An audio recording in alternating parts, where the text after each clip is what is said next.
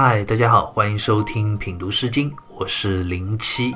那这一讲呢，我们接着往下来品读《病风》里的《东山》这首诗歌。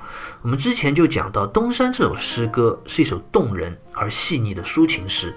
诗人啊，他是一位结束了远征军旅生涯、重返家园的一位士兵。他在归乡的途中写下了这首诗歌，但诗歌的情感基调并非我们通常所以为的会是有那一份凯旋回归的那种快乐和愉悦，反而却透露出了诗人他无尽的忧伤之情。那诗人他为什么如此忧伤呢？之前诗歌第一段，诗人回顾了自己艰苦的戎装岁月、军旅生涯。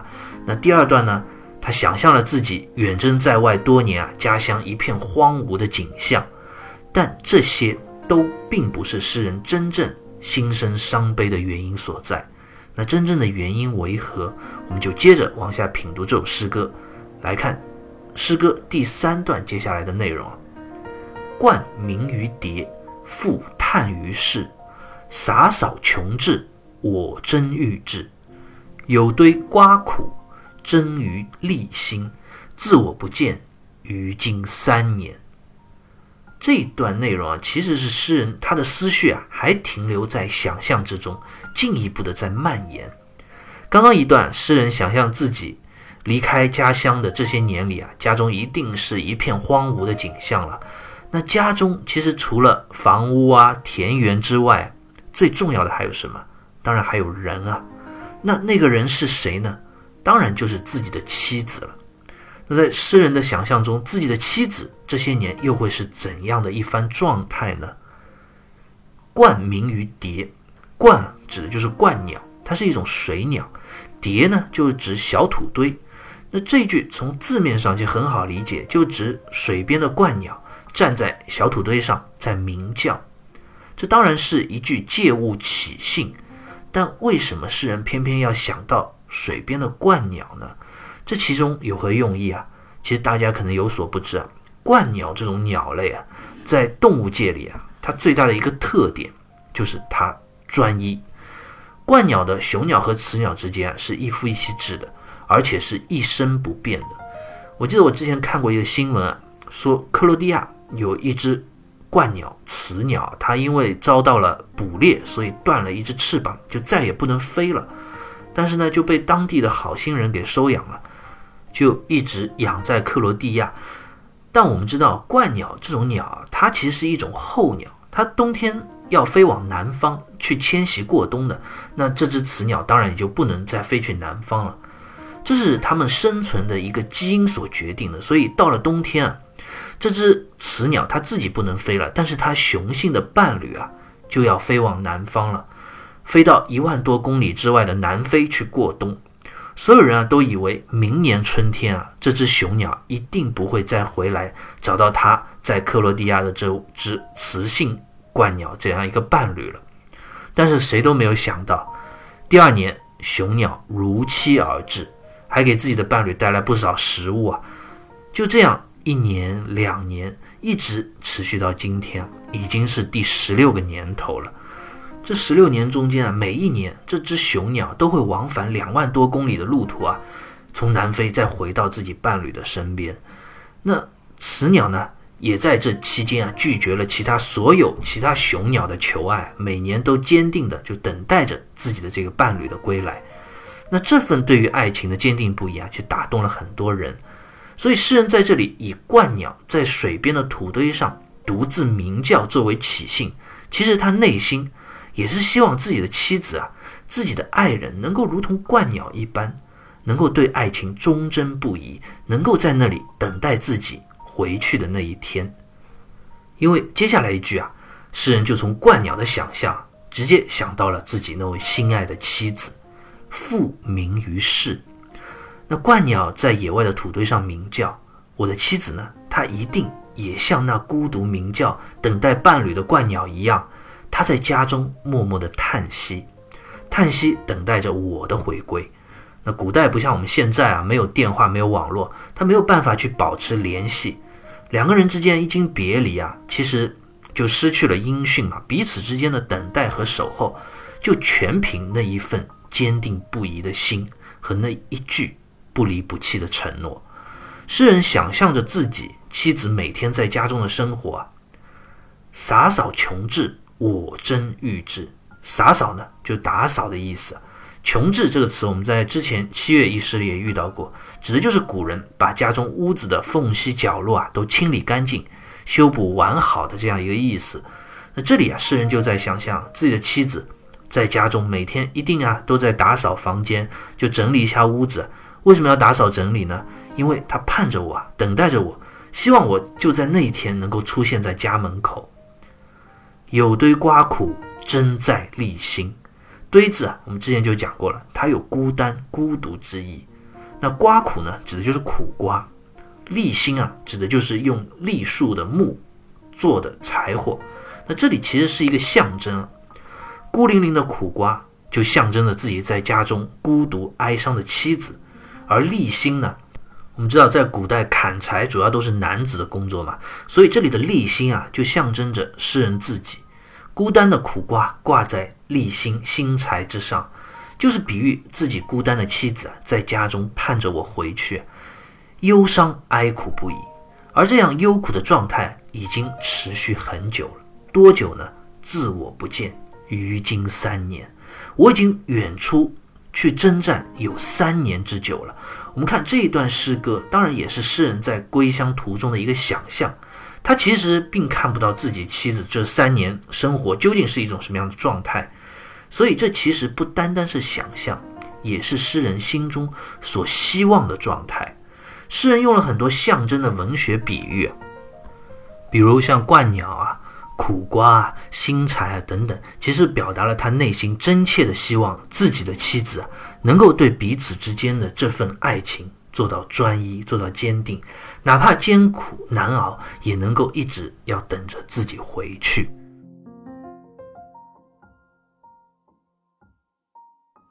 其实诗歌刚刚读到第三段，我们已经能够隐隐约约的感受到诗人心中这一份哀伤的真正原因所在了。他之所以如今踏上回乡的路途啊，依然心中悲伤，是因为他心中有这样一份不安。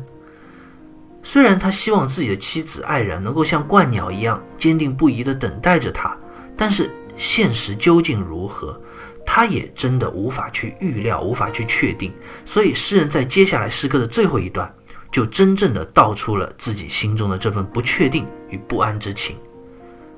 仓庚于飞，异要其羽；之子于归，黄渤其马。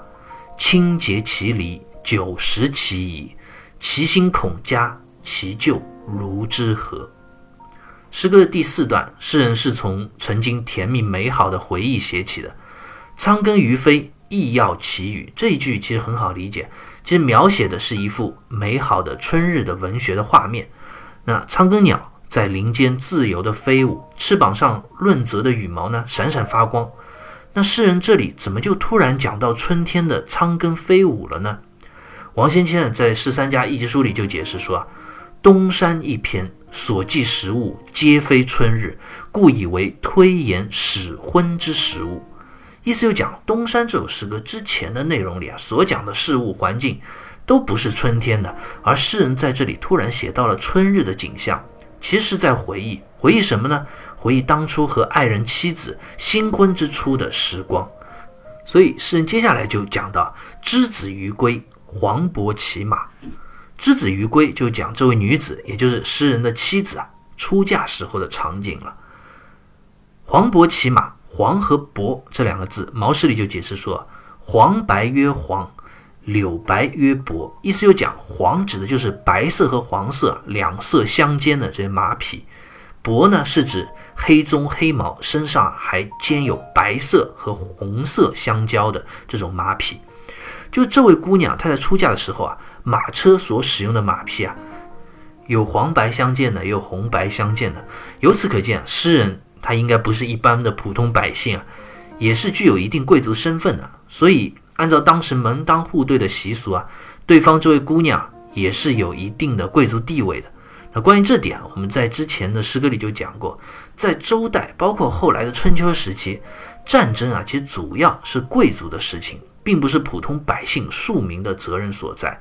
那关于贵族身份这一点，在诗歌下句内容我们也可以看到：“清洁其礼，九十其仪。”离字啊，毛诗离，妇人之尾，母戒女，《诗经》节税。意思就讲“离”这个字啊，我们看绞丝旁的，它其实指的是古代贵族妇女所戴在腰前的碧玺，其实就一块类似于围裙一样，遮住前身膝盖以上部位的腰以下部位这一块布。那这里讲的就是这位女子，她在出嫁时，她的母亲亲手为她系上这一块碧玺。那在系的时候呢，也同时告诫自己的女儿说，婚后的生活啊，要注意些什么，要怎么去做好一位家庭主妇、家庭妇女所应该承担的责任呢？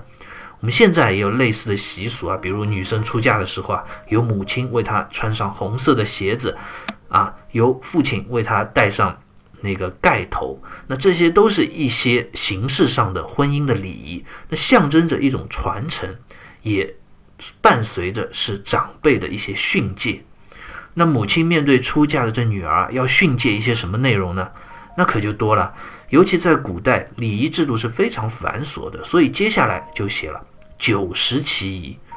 朱熹在《诗集传》里就解释说：“九其仪，十其仪，言其仪之多也。”意思就讲这里的九和十其实都是虚数。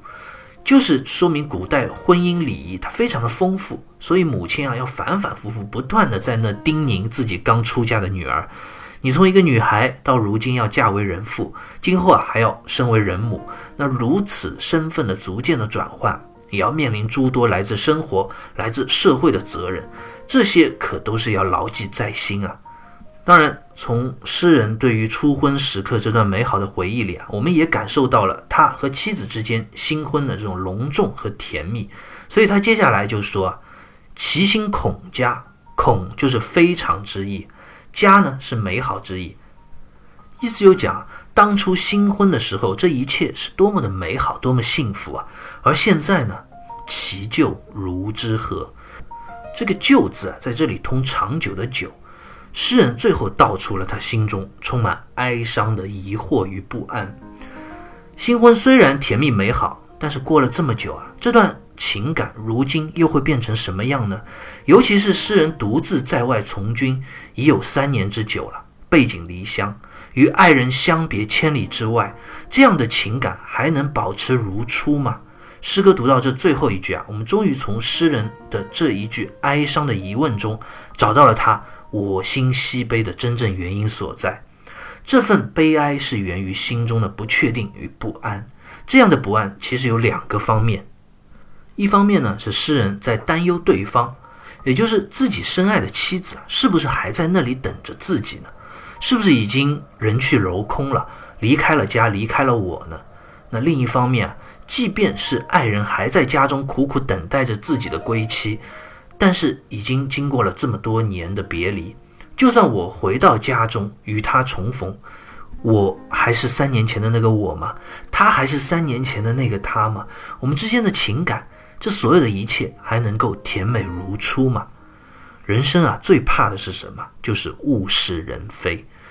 军旅生涯的苦楚，家园的荒芜，这都不足以令人感到真正的伤悲。只要自己坚持和努力，能够熬过战争。也能够重建家园，但是已经被时光消磨的故人的心和故人的情，却不是单单能够靠自己一个人的努力去改变、去挽回的。如果回到家乡，故人已经不在，那又怎能令人不痛心疾首、哀叹万分呢？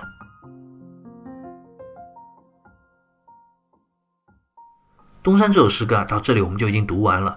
诗人作为一位远征归来的士兵啊。离家三年，如今踏上回归的路途，心中却忧伤不已，因为他心中害怕，他将要面对的故乡和家园已经是物是人非了。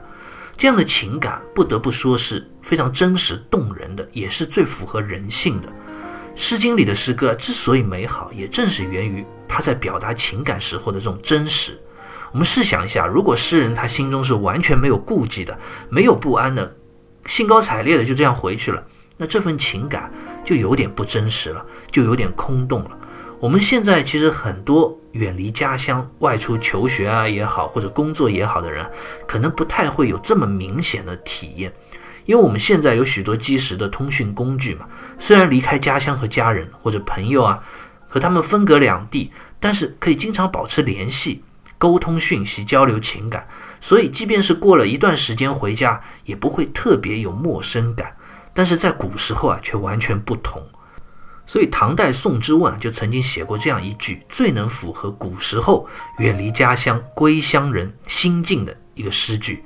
他写道：“近乡情更切，不敢问来人。”就讲这样一位远离家乡的游子啊，在时隔多年后回归故里，越是接近自己的故乡啊，心中啊就越是胆怯，越是不安。